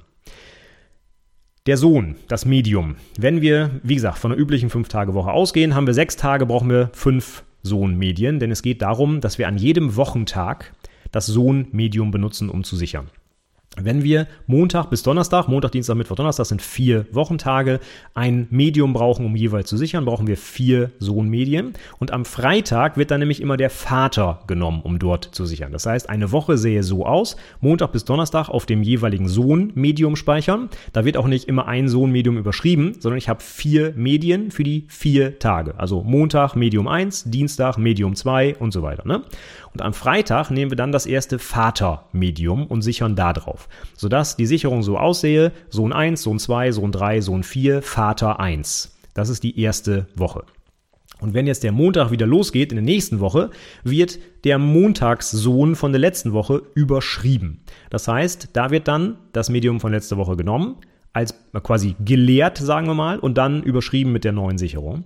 Dann Dienstag, Mittwoch, Donnerstag genau das gleiche. Das heißt, die Söhne rotieren wöchentlich durch. Das Montagssohn-Medium wird jede Woche Montag immer wieder überschrieben. So funktioniert das mit den Söhnen. Das heißt, die rotieren relativ häufig. Einmal die Woche werden die komplett überschrieben. Übrigens, äh, ganz wichtig nochmal, dieses Generationenprinzip ist völlig unabhängig von inkrementell, voll oder differenzieller Sicherung. Ne? Hier geht es nur darum, wann wir welches Medium benutzen, nicht was darauf gespeichert wird. Das heißt, ich kann durchaus jeden Tag ein Vollbackup machen. Das geht genauso mit dem Generationenprinzip wie ein inkrementell oder ein differenzielles Backup. Das hat erstmal nichts miteinander zu tun. Ne? Das inkrementell differenziell voll, da interessiert uns nur, wie können wir die Datenmenge möglichst reduzieren, die wir sichern, beziehungsweise die Wiederherstellbarkeit, äh, die Schnelligkeit wieder, äh, erhöhen. Bei einem Rotationsprinzip geht es darum, möglichst wenig Medien zu benutzen. Ne? Das hat also, sind zwei unterschiedliche Ausprägungen, hat nichts miteinander zu tun, die kann man beliebig kombinieren. Okay, haben wir jetzt also die zweite Woche, überschreiben wir die vier Söhne und am Freitag wird dann nicht der Vater überschrieben, sondern der zweite Vater benutzt. Und am dritten Freitag der dritte Vater und am vierten äh, Freitag der vierte Vater. Also, das heißt, die Sohnmedien werden wöchentlich rotiert, die Vatermedien werden monatlich rotiert, weil am ersten Freitag des nächsten Monats kommt dann auch wieder der erste Vater zum Einsatz, der dann überschrieben wird. Ne? Das heißt, der Sohn ist auch relativ kurzlebig. Das heißt, die Daten ändern sich jede Woche. Auf einem Vatermedium ändern sich die Daten nur einmal im Monat. Und da kannst du jetzt schon sehen, wenn ich eine Datei lösche und mir das erst zwei Wochen später auffällt, ja, dann nehme ich einfach eben ein Vatermedium von vor zwei Wochen und dann kann ich die Sachen auch wiederherstellen. Ne? Und so habe ich die Daten unterschiedlich lange auf den einzelnen Medien gesichert.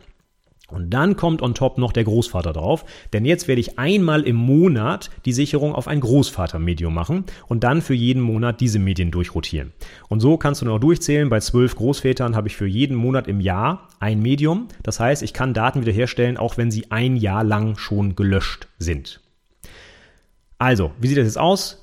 Jeden Werktag das Sohnmedium für den jeweiligen Werktag überschreiben. Jeden Freitag das Vatermedium für diesen Freitag überschreiben. Und jeden Monatsanfang, Freitag, Montag, Sonntag, was auch immer, wird halt eben zusätzlich auf ein Großvatermedium gesichert.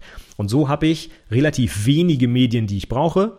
20 Medien für ein ganzes Jahr, habe aber trotzdem eine Wiederherstellbarkeit von einem ganzen Jahr. Das ist schon echt sehr gut. Und jetzt kannst du dir natürlich vorstellen, dass man da super Prüfungsfragen daraus machen kann. Hier zeichnen Sie doch mal ein, wann wird auf welches Medium gesichert. Hier erklären Sie uns doch mal kurz im Fachgespräch, was ist denn das Großvater-Vater-Sohn-Prinzip und so weiter. Ne? Sowohl für praktische, also mündliche, als auch schriftliche Prüfungen kann man da einiges rausholen. Und aber auch eben für die Praxis. Ne? Denn ich will halt äh, diesen Trade-off zwischen Kosten und Wiederherstellbarkeit und Ausfallsicherheit ähm, irgendwie hinkriegen. Und dafür ist das Generationenprinzip eigentlich sehr gut geeignet.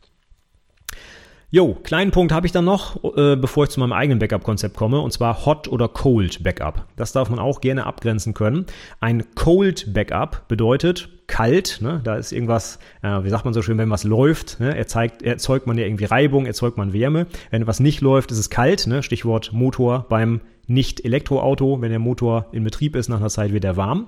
Ein Cold Backup heißt, das System, was ich sichern möchte, wird heruntergefahren oder ist heruntergefahren. Es läuft nicht. Ne? Ich habe eine Downtime. Das System, meinetwegen die Datenbank zum Beispiel, wird runtergefahren, niemand kann mehr damit arbeiten, in der Zeit wird das Backup gemacht, danach wird das System wieder hochgefahren. Das ist ein Cold Backup. Ein Hot Backup bedeutet, dass das System während der Sicherung weiterläuft. Das heißt, die Datensicherung sichert schon Teile des Systems, die noch in Benutzung sind, die sich dadurch also auch während des Backups noch ändern können. Stichwort Datenbank, ne? mit mehreren Usern, die da gleichzeitig drauf sind. Während die Backup-Software die Datenbank sichert, wird die Datenbank theoretisch noch verändert. Ne? Das heißt, äh, so ein bisschen schwieriger, so ein Hot Backup zu machen. Der Vorteil ist natürlich, es gibt keine Downtime, ne? weil die Benutzer können ganz normal weiterarbeiten und müssen nicht fünf Stunden warten, bis die Datenbank gesichert ist. Also, Code Backup gibt eine Downtime, geht aber relativ easy, weil ich muss nur Dateien kopieren und bin fertig. Hot Backup hat keine Downtime, ist aber super schwierig, weil während des Backups noch Daten geändert werden können. Und jetzt überlegen wir uns das einfach mal. Wenn ich so eine Datenbank sicher, da reden wir nicht von drei Megabyte, da reden wir eher von drei Giga, manchmal drei Terabyte. Das heißt, allein diese drei Terabyte hin und her zu kopieren auf das Backup-Medium wird ja Minimum mal einige Minuten, wenn nicht sogar manchmal Stunden dauern. Und in dieser Zeit können natürlich einige Änderungen stattfinden, wenn ich ein Hot Backup mache. Ne? Und wie soll die Software das jetzt erkennen und damit umgehen? Stellen wir uns vor, vor, die Datenbank speichert ihre Daten in einer riesengroßen, fetten Datei mit einem Terabyte. Wie soll die Backup-Software erkennen, dass ein Teil dieser Datei, während sie sie sichert, verändert wurde? Und was ist, wenn diese Änderung in einem Teil der Datei stattfindet, die schon längst auf dem Band ist? Was machen wir denn? Zurückspulen und überschreiben? Das ist ja eine never-ending Story, weil das kann sich ja die ganze Zeit während des Backups wieder verändern. Also gar nicht so einfach. Und deswegen, mal ganz blöd gesagt, ein Hot-Backup muss das System auch unterstützen, was ich sichern will. Ich kann nicht einfach sagen, ja, ich lasse die Datenbank mal laufen und dann wird die Backup-Software das schon irgendwie hinkriegen. Nee, das wird sie nicht hinkriegen. Denn genau das ist das Problem. Stellen wir uns vor, Datenbank, riesengroße Binärdatei. Da kann die Backup-Software nicht einfach so verstehen, wie sie im laufenden Betrieb die Datei zu kopieren hat. Das funktioniert nicht, weil jede Datenbank das vielleicht auch unterschiedlich macht. Ne? Also, das System, in diesem Fall die Datenbank, muss uns das anbieten und einfach mal nur so eine Idee aus der Praxis, wie das gemacht wird Datenbanken können zum Beispiel, ich sage spreche jetzt mal für Oracle, da weiß ich, dass das so funktioniert. Ich kann die Oracle-Datenbank in einen Backup-Zustand schalten. Da wird dann an der zentralen großen Datenbankdatei nicht mehr manipuliert. Die kann dann hin und her kopiert werden von der Backup-Software. Und die Änderungen, die während dieser Zeit stattfinden, werden quasi in eine Art temporären Speicher gepackt. Und erst wenn das Backup durch ist, die Datenbank wieder auf nicht mehr Backup geschaltet wird, wird aus diesem temporären Speicher das Zeug rübergeschubst in die richtige Datenbankdatei. Das das heißt, es muss für die Backup-Software eine Art Stillstand geben, damit sie die Datei kopieren kann. Trotzdem dürfen die Daten natürlich nicht verloren gehen in dieser Zeit. Deswegen werden die einfach woanders abgelegt. Mal ganz simpel gesagt. Ne? Da muss die Backup-Software natürlich darauf aufpassen, dass sie nicht diese temporären Dateien auch versucht zu sichern, denn die sind natürlich die ganze Zeit im Zugriff, logischerweise. Ja? Also von daher, das muss, die beiden Systeme müssen halt aufeinander abgestimmt sein, damit das auch funktioniert. Gut, welche der beiden Varianten man nutzt, hängt jetzt wieder ganz stark vom Use Case ab. Ne? Wenn ich so ein klassisches Unternehmen bin mit Öffnungszeiten von, weiß ich nicht, 8 bis 18 Uhr, dann kann ich nachts auch ruhig mal die Datenbank runterfahren, um die zu sichern, weil da arbeitet ja eh keiner drauf. Ne? Wenn ich Amazon bin oder einen Online-Shop 24-7 betreibe, dann kann ich die Datenbank halt vielleicht mal eben nicht für eine halbe Stunde abschalten. Ne? Das geht dann nicht, dann brauche ich halt ein Hot-Backup. Und wie gesagt, Cold Backup super easy mit Downtime. Hot Backup super schwierig ohne Downtime. Ich muss mich entscheiden, was ich brauche, wie so oft. Ne? Trade-off gibt nicht die eine Lösung. So, jetzt sehe ich, ich habe schon wieder sehr lange gequatscht. Hätte ich gar nicht erwartet, dass das Thema so, äh, so lang ist. Aber es ist halt, wie gesagt, ein beliebtes Prüfungsthema. Deswegen glaube ich, war es das auch wert. Ähm, als kleine Ergänzung habe ich heute aber so ein bisschen einen Praxisteil. Und zwar sichere ich meine eigenen Daten ja auch. Ich hoffe, das machst du auch. Wenn nicht, wird es Zeit, das zu starten. Ähm, denn Backup ist nicht nur für Unternehmen wichtig, sondern auch immer wichtiger für Privatpersonen. Ich habe schon oft gesagt, was ist mit deinen Urlaubsfotos? Ne? Was ist mit deinen Steuererklärungen? Mit, weiß ich nicht, den eingescannten Liebesbriefen deiner Frau, deines Manns, wie auch immer. Solche Sachen willst du nicht verlieren. Von daher empfehle ich dir dringend, mach ein Backup. Und nein, ich behaupte, mein iPhone mit der iCloud zu synchronisieren reicht nicht als Backup aus. Ja? Davon mal abgesehen, dass das gehackt werden kann und ich weiß nicht. Also tausend Implikationen. Ich habe ein ganz klassisches Backup-Verfahren, was relativ kostengünstig auch ist und sich auch für Azubis oder Ausbilder und Ausbilderinnen ähm, eignen könnte. Deswegen stelle ich es einfach mal vor. Das ist jetzt hier keine, keine Vorgabe oder sonst irgendwas. Das hat sich für mich in meinem Umfeld, in meinem Kontext so als gut erwiesen und das kann ich jetzt einfach mal schildern. Für dich kann natürlich die Anforderung ganz andere sein. Wie immer in der IT, guck dir den Kontext an. Entscheide für für dich, welche Daten musst du wie oft auf welchem Medium sichern. Du hast heute alles darüber gelernt, ja, und kannst dich dann jetzt hoffentlich ähm, informiert entscheiden, wie du das machen willst. Mein Backup-Konzept sieht so aus. Ich äh, nimm mal einfach mein, mein Laptop als Beispiel. Auf dem Laptop habe ich alle möglichen Daten drauf, alles, was ich gerne wieder hätte, wenn ich es verlöre. Und äh, es geht jetzt einfach ganz stumpf um die Festplatte dieses Laptops. Und da habe ich es jetzt so für mich entschieden, dass ich das Betriebssystem oder Programme nicht sichere. Sollte mir der Laptop mal, wie ich schon erzählt habe, die Treppe runterfallen, ja gut, dann äh, muss ich halt mal einmal Windows neu installieren und Programme installieren. Das geht relativ fix. Ich habe ein Windows äh, auf meinem Laptop installiert. Wenn dir das ähm, ähm, Programm Chocolatey etwas sagt, äh, kann ich dir dringend empfehlen. Das ist so ein Package Manager quasi für Windows. Das heißt, ich äh, installiere die 700 Programme, die ich drauf habe, gar nicht mehr manuell, sondern, sondern sage einfach nur Choco install und dann kriegt er so eine Liste mit den Programmen und dann warte ich drei Stunden und ist der Kram wieder installiert. Also von daher, das geht relativ schnell. Klar, meine Config-Dateien und so kriege ich dadurch nicht wieder. Die sichere ich mit. Die habe ich zum Beispiel aber auch in Git versioniert und kann die darüber dann wiederherstellen zur Not. Also du siehst, es kommt immer darauf an, wie ist die Entscheidung für dich persönlich? Willst du die drei Stunden Installation investieren oder nicht? Mir ehrlich gesagt ist es egal. Das kriege ich hin, ja, damit kann ich leben. Meine Urlaubsfotos sind nicht so wichtig, dass ich die in 20 Sekunden wiederherstellen können muss. Ne? Das ist für mich persönlich nicht so wichtig. Daher habe ich also meine Backup-Software so eingestellt, dass nur bestimmte Ordner gesichert werden. Also C-Windows, C-Programme gehören dann nicht dazu. Dafür aber meine Bilder, meine Dokumente, meine Videos, was auch immer. Alles, was mir halt wichtig ist. Und ich habe jetzt ein mehrstufiges Backup-Konzept. Nummer eins, ich sichere die Daten einmal auf ein lokales NAS. Network Attached Storage, kennst du bestimmt im Rahmen der IT-Ausbildung. So ein kleines, ja, ein kleiner Netzwerkspeicher, den man hier einfach ans Netzwerk anschließt, kostet 200, 300 Euro. Zum Beispiel von Synology habe ich da eins im Einsatz mit zwei ähm, Festplatten mit mehreren Terabyte, ich weiß nicht, wie viele es sind genau, ich glaube, es sind zwei oder nee, vier Terabyte, glaube ich, gespiegelt. Ähm, Habe ich alles in den Shownotes auch verlinkt, wenn du dir das mal angucken willst. So NAS ist auch eine ganz coole Sache für andere Sachen. Du kannst zum Beispiel das als Streaming-Server benutzen oder Dateien mit mehreren äh, Partnern im Netzwerk teilen. Du kannst da einen Webserver drauf laufen lassen und so. Das ist im Prinzip heutzutage ein komplettes Betriebssystem, wo man eben auch Dateien speichern kann. Ja? Äh, deswegen würde ich das sowieso empfehlen, auch unabhängig von der Datensicherung. Aber Schritt eins meines Backup-Konzepts ist, das Zeug einfach auf das NAS zu kopieren. Weil dann habe ich wenigstens schon mal eine zweite Festplatte. Das heißt, das schützt mich jetzt davor, wenn ich mit dem Laptop die Treppe runterlaufe und ich fall hin, dass der Laptop kaputt ist, dann habe ich die Daten auf dem NAS und kann die relativ schnell auch wieder herstellen. Äh, ja, übers Netzwerk rüber kopieren, fertig. Wenn du ein Gigabit-Netzwerk hast, geht das sehr, sehr flott. Das, äh, da, da kommt die Festplatte schon fast nicht mehr hinterher. Also das von der Zugriffsgeschwindigkeit her und auch vom wahlfreien Zugriff ist das natürlich eine super Möglichkeit. Der zentrale Nachteil dabei ist, das NAS hängt am Netzwerk, Network Attached Storage, hängt an der gleichen Steckdose wie mein Laptop. Das heißt, wenn jetzt hier nachts der Blitz einschlägt, sind wahrscheinlich beide kaputt. Das heißt, vor solchen Schäden, die jetzt nicht unwahrscheinlich sind, also Blitzeinschlag ohne Witz, bei mir im kleinen Ort hatten wir vor ein paar Wochen einen Blitzeinschlag, da ist ein Bauernhof abgebrannt. Das ist hier ein paar Straßen weiter gewesen. Das hätte hier auch eine Überspannung verursachen können. Ne? Das ist nicht unwahrscheinlich sowas sowas. Deswegen ähm, reicht mir das alleine nicht aus. Ich brauche mindestens noch einen Speicher, der einfach nicht am Stromnetz hängt. Ne? Das würde schon mal viel machen. Deswegen habe ich eine externe Festplatte ich habe da seit ein paar Jahren externe Festplatten von Western Digital im Einsatz. Man kann aber auch jede mögliche andere nutzen. Die sind inzwischen echt relativ günstig. Ähm, die, äh, ich habe mal auch wieder eine verlinkt in den Show Notes. Die kostet, glaube ich, 80 Euro für drei Terabyte. Also das ist ja, das kann sich auch ein Azubi leisten. Da kann man normalerweise alle Daten. Wenn man jetzt nicht gerade Video-Content-Creator ist, ne, dann braucht man vielleicht noch ein bisschen mehr. Aber sonst das Übliche, die Urlaubsfotos und Dateien, da sollte das bei weitem ausreichen. Da kann man sich sogar drei Festplatten kaufen. Ich glaube, das ist noch vertretbar. Und diese externe Festplatte Festplatte, klar, die muss natürlich extra angeschlossen werden. Äh, Gibt es aber auch Festplatten natürlich, die nur USB haben, USB 3 oder so, brauchst du auch gar keinen extra Stromanschluss. Die schließt du einmal an, kopierst die Dateien rüber, wartest kurz, Festplatte wieder abstöpseln, legst die in den Schrank, fertig. Dann bist du schon mal geschützt vor eben Auswirkungen aus dem Stromnetz. Das macht schon mal Sinn, finde ich, und ist noch relativ günstig mit 80 Euro. Und dann, wenn jetzt wirklich der absolute Worst Case passieren sollte und hier irgendwas mit meinem Haus passiert, ne, weiß ich nicht, Sturzregen und hier steht alles unter Wasser oder Gott bewahre, ein Feuer oder was auch immer, Erdbeben, Sturm, keine Ahnung, suchst dir aus, was passieren kann. Dann hilft mir auch die Festplatte im Schrank natürlich nichts, wenn der Schrank auch weg ist. Deswegen habe ich noch eine weitere externe Festplatte, die ich außerhalb des Hauses lager.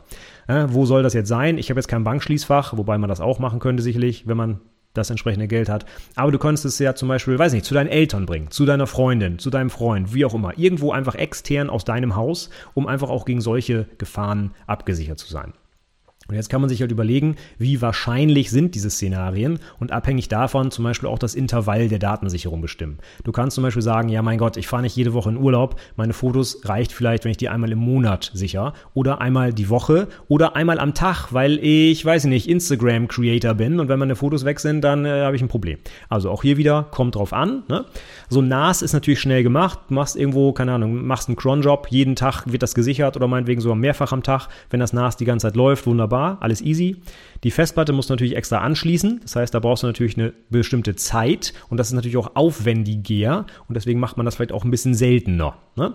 Und die externe Festplatte ist natürlich noch mehr Overhead, weil du musst die Festplatte irgendwo abholen, mit nach Hause nehmen und dann auch wieder zurückbringen. Das heißt, das machst du dann vielleicht nicht mehr ganz so oft. Auf der anderen Seite, wenn der Worst Case eintritt und dein Haus brennt ab und auch noch das Haus deiner Eltern, wo die Festplatte lag, ja gut, dann, dann hast du, glaube ich, aber wirklich ganz, ganz andere Probleme, als deine Daten wiederherzustellen. Ja? Von daher, wie bei allen Risikobewertungen, Risikobewertung ist ja auch ein schöner Punkt für Teil 1 der Prüfung, ähm, wie wahrscheinlich ist der Eintritt des Risikos und wie ist die Implikation des Risikos, also welche Konsequenzen habe ich dann. Und wie gesagt, wenn mein Haus abbrennt, sind wahrscheinlich meine Urlaubsfotos ein kleineres Problem als mein Haus.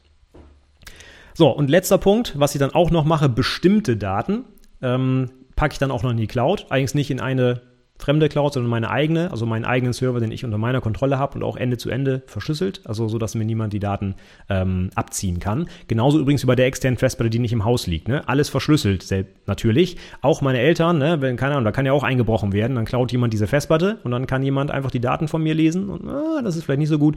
Deswegen, sobald es daran geht, die Daten außerhalb der eigenen vier Wände zu sichern, unbedingt verschlüsseln damit dann niemand anderes halt eben dran kann. Das gilt insbesondere auch für die Cloud oder eben diese externe Festplatte dort.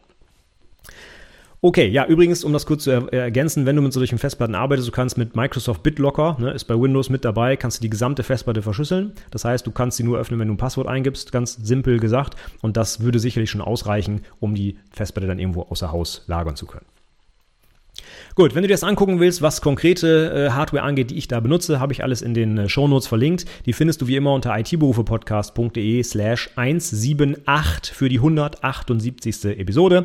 Da gibt es auch nochmal ein paar Links zu eben diesen Festplatten, zum, äh, zum NAS, nochmal zum Generationsprinzip und zum Hot Backup von Datenbanken zum Beispiel, aber auch zu BitLocker von Microsoft und was ich noch gar nicht gesagt habe, die Software, die ich fürs Backup benutze, die ist kostenfrei. Das ist nämlich einfach nur ein Kopiere von A nach B. Das heißt SyncToy von Microsoft. Ähm, super einfach zu benutzen, äh, läuft schnell durch. Ich brauche keine Lizenzen zu bezahlen und sonstiges. Für meine Anforderungen reicht das, für deine vielleicht nicht. Da musst du dich dann entsprechend eben informieren. Okay, ich denke, für heute war es jetzt auch. Datensicherung abgehakt. Wir haben, glaube ich, viele prüfungsrelevante Inhalte heute besprochen, aber auch ein paar Praxistipps. Das finde ich auch nochmal wieder gut, dass du das vielleicht für deine eigene Datensicherung mitnehmen kannst, diese, diese Infos. Und wenn du eins heute mitnehmen willst, kümmere dich um Datensicherung. Das ist wichtig. Wenn dir einmal Daten abhanden kommen, sei es der Laptop fällt dir aus der Hand, jemand klaut dir das Handy oder den Laptop in der Bahn oder wie auch immer oder Gott bewahre, es gibt ein Feuer oder irgendwas. Oder du schüttest den Kaffee auf den Laptop. Das kann so schnell gehen. Ne? Und du beißt dir ein Leben lang in den Popo, wenn du deine Urlaubsbuchfotos nicht wiederkriegst. Ich sage es dir. Aus eigener Erfahrung, ich habe das schon so, also nicht ich persönlich, mache schon seit ewigen Zeiten Backups, aber aus der Familie, aus dem Bekanntenkreis. Ich hatte schon so oft sowas wie, oh, ich war auf Hochzeit, also das ist ein Beispiel, was mir einfällt. Ich war auf Hochzeitsreise und die SD-Karte, wo die Fotos drauf waren, und das ist kein Witz, ist mir in ein Wasserglas gefallen. Ich habe mich gefragt, wie zur Hölle passiert das? Aber es ist passiert und alle Fotos der Hochzeitsreise, die man wahrscheinlich nicht nochmal macht in seinem Leben, waren weg, weil die SD-Karte war einfach Schrott. Ja? Und ähm, da brauche ich vielleicht ein etwas anderes Sicherungskonzept. Um das kurz zu ergänzen, ne, wenn ich wirklich wichtige Fotos habe, nehme ich einen SD-Card-Reader mit, kopiere die auf den Laptop, mach, spiegel die SD-Karten, was auch immer. Es gibt so viele Möglichkeiten, ja, auch im Urlaub mit wenig Aufwand die Daten zu sichern wenn du dir vorstellst, das alles hängt an einer kleinen winzigen Karte, die ein paar Zentimeter groß ist, ne, die ich verlieren kann, die ich kaputt machen kann, die ins Wasser fallen kann. Ähm, ja, überleg dir einfach, wie wahrscheinlich ist die Eintrittswahrscheinlichkeit und äh, was kannst du tun, um den Datenverlust zu minimieren. Gut, das soll es gewesen sein. Das war der Appell an dich. Ich hoffe, es war ein bisschen Spannendes für dich dabei. Wir hören uns beim nächsten Mal wieder. Ich sage vielen Dank fürs Zuhören und bis zum nächsten Mal. Ciao.